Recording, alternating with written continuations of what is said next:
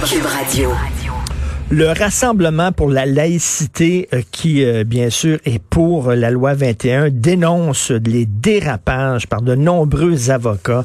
Écoutez, on en parlait tantôt avec Claude Villeneuve, là, associer la loi 21 aux lois euh, adoptées par les nazis, aux lois ségrégationnistes du sud des États-Unis, c'est vraiment des dérapages épouvantables. On en parle avec M. Yves Laframboise, administrateur du Rassemblement pour la laïcité. Bonjour, M. Laframboise. Monsieur Laframboise, est-ce que vous êtes là? Bonjour.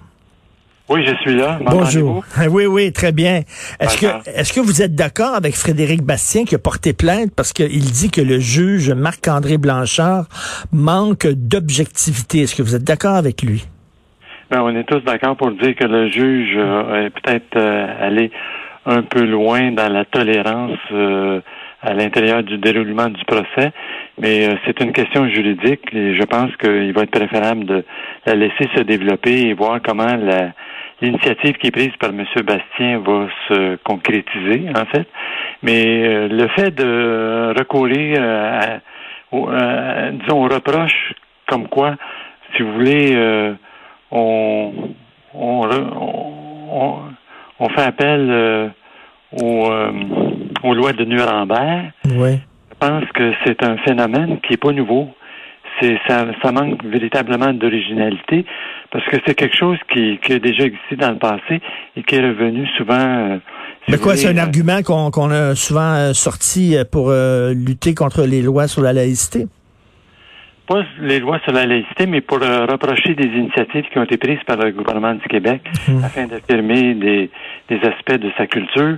Euh, D'ailleurs, ce qui est intéressant de noter, c'est que tout ça répond curieusement à une loi qui a été euh, formulée par un jeune avocat américain euh, dans les années 90. Ce, ce jeune homme-là s'appelait Mike Godwin et il a formulé une loi qui s'appelle la loi Godwin et qui est très simple et qui dit la chose suivante. Il dit plus une discussion en ligne dure longtemps. En fait, Godwin était euh, référé au début du, web parce que le web est, mhm. apparu officiellement en 91. Godwin disait plus une discussion en ligne dure longtemps, plus la probabilité d'y trouver une comparaison impliquant les nazis ou Hitler se rapproche de 1. Oui, c'est vrai, c'est le point Goodwin, mais je trouve que ces gens-là se discréditent. Les gens, parce que j'en parlais avec Claude Villeneuve tantôt, avec Claude Villeneuve, il y, a, des questions légitimes à poser concernant la loi 21. Il y a un débat à avoir. Mais là, quand euh, ton, seul argument, c'est de, de, de, faire des rapprochements complètement farfelus comme ça, c'est eux autres même qui se discréditent. Oui, tout à fait, mais il faut situer euh, toute cette question-là dans la, je vous dirais, dans la culture du monde occidental. On a tous la difficulté, on, déteste tous le mal, on n'aime pas le mal, mais allez donc formuler le mal. C'est quoi le mal exactement? Il n'y a pas grand monde qui a réussi à le formuler. En fait, on, quand on veut parler du mal, on va tout simplement référer à des exemples. Et l'exemple le meilleur dans notre culture occidentale, c'est évidemment Hitler et ses nazis. Si on était au Cambodge, ce serait pas le pote. Si on était dans, en Europe de l'Est, ça pourrait être Staline. Mais dans notre culture occidentale, le pire mal, c'est Hitler et ses nazis. Ce sont les meilleurs méchants qu'on puisse trouver. Mais c'est... Quand, quand, il s'agit, quand on arrive dans une, discussion et qu'on veut disqualifier notre adversaire parce qu'on est rendu au bout de nos arguments dits rationnels, ben on lui envoie ça en pleine face, on lui dit que c'est un nazi et finalement, c'est la pire insulte. Pensons-y comme il faut. La pire insulte que vous pouvez adresser à quelqu'un dans le cadre d'une discussion, c'est de l'assimiler à Hitler et à ses nazis. Donc, c'est ce que font les avocats de la poursuite euh, dans, le cadre actuel du procès. Puis d'une certaine façon, euh, comment je vous dirais, il manque d'originalité, c'est d'une banalité extrême, et on a l'impression que le débat est en train de se reporter euh, au niveau de Facebook, finalement, comme comme on, comme on trouve souvent de ces affirmations-là, qui sont excessives. Moi, j'ai pas, j'ai pas euh, vu les audiences là. Euh, j'ai pas regardé ça de de, de près. Euh, Frédéric Bastien, l'historien, lui suit ça de très près et il dit que le juge Blanchard lui-même est arrivé avec un autre exemple. Il parlait de l'internement des Japonais dans des camps de concentration pendant la deuxième guerre mondiale. Donc, il faisait un lien entre la loi 21 Et le fait qu'on a interné des Japonais, c'est le juge qui dit ça. Je dire, il me semble, je sais pas, mais un juge devrait se montrer beaucoup plus neutre et objectif.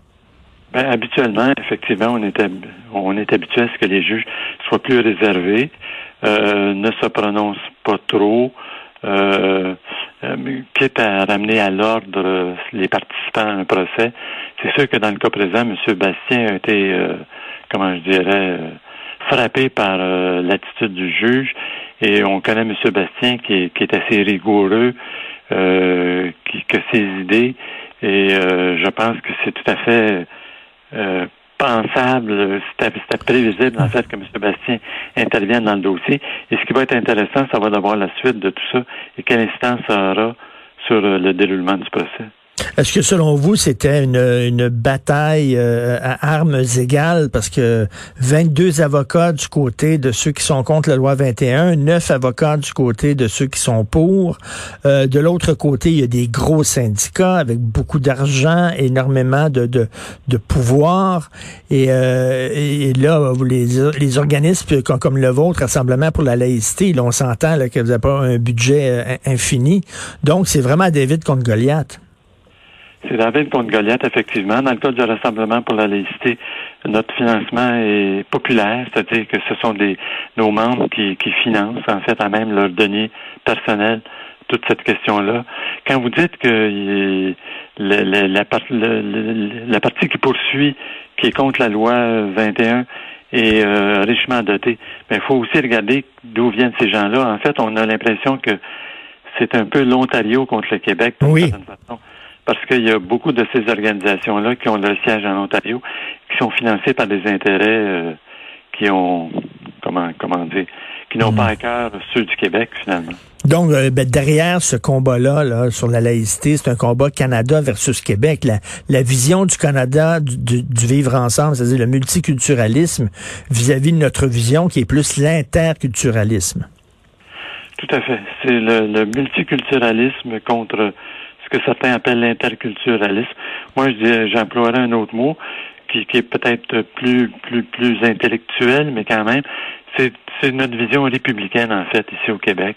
Hmm. On a une vision qui ressemble plus à celle de la France, où euh, la collectivité a de l'importance. La collectivité doit affirmer ses, ses droits et euh, laisser libre cours aux droits individuels, à l'excès des droits individuels, à la valorisation du moi, du surmoi, euh, c'est quelque chose hmm. avec quoi on a de la difficulté et qu'on veut baliser d'une certaine façon. C'est un clash culturel finalement parce qu'on le voit là, chez, dans le monde anglo-saxon là, euh, vous savez dans les journaux américains, les journaux britanniques, on attaque énormément euh, la laïcité française. On voit que chez les anglo-saxons, ce qui prime, ce sont les droits individuels, alors que en France ou au Québec, ce qui prime, c'est la collectivité. Et ça là, c'est incompatible ces deux visions là. C'est tout à fait incompatible. C'est la vision libérale anglo-saxonne avec laquelle on a de la difficulté, qui a été euh, mise au point en réalité il y a plusieurs années en Angleterre. Ça a été la politique multiculturelle et ça a découlé de, de, de cette mise en pratique euh, d'une politique gouvernementale. Ça s'est répandu dans le monde et on est pris avec ça aujourd'hui. Et c'est devenu un credo pour le monde anglo-saxon et pour beaucoup d'autres pays. Je lisais un article récemment d'une dame qui, qui venait de faire une analyse de, des comportements des pays au niveau de l'ONU. Et finalement, elle, se rendait compte que défendre la laïcité, même à l'ONU, c'est devenu difficile parce qu'il y a beaucoup de gouvernements qui ont de la difficulté avec ça, qui hmm. ne comprennent pas ce que c'est. Alors que la laïcité, en fait, c'est vraiment une philosophie qui fait que on ouvre la société à toutes les options spirituelles possibles. Donc, on fait la place égale aux, citoyens, qu'ils soient croyants, agnostiques ou athées, en fait. Donc, euh, si jamais le juge Marc-André Blanchard euh, dit que la loi est incompatible avec euh, la Charte des droits et la Constitution, j'imagine vous ne serez pas très, très surpris. Je pense qu'il y a peu de gens qui vont être surpris si jamais cette décision-là est prise. En fait, des fois, on a l'impression que les tribunaux sont pas au diapason euh, de mhm. notre société, de son évolution. Mais fort probablement, de toute façon, que tout ça va débouler euh, à des échelons supérieurs juridiques et que ça va aboutir en bout de ligne, en Cour suprême, on verra bien qu'est-ce que la Cour suprême va décider dans un cas comme celui-là. Et, comme votre rassemblement a écrit, les insinuations mensongères de xénophobie, de racisme, d'islamophobie, de privilèges de la majorité catholique blanche, de rejet des minorités, de ciblage d'une religion, soit l'islam, sont totalement injustifiés. Tout à fait. Absolument, absolument. Et euh, c'est deux mondes qui, ne, qui ont de la difficulté à se comprendre. Et euh, demander de toute façon aux opposants à la laïcité de vous donner la définition de la laïcité, ils sont pas capables de vous la donner. Pour beaucoup, il s'agit d'une position datée, alors que c'est pas ça. C'est pas. Tout à fait. Mais là, vous connaissez le proverbe, quand on veut tuer son chien, on dit qu'il a la rage. C'est exactement ce qu'ils font. Là. Ils nous accusent de tous les mots pour pouvoir mieux nous, nous discréditer. Euh, merci beaucoup, Monsieur Laframboise. Donc, Yves Laframboise, administrateur du Rassemblement pour la laïcité RPL. Bonne journée. Merci, bonne journée à vous.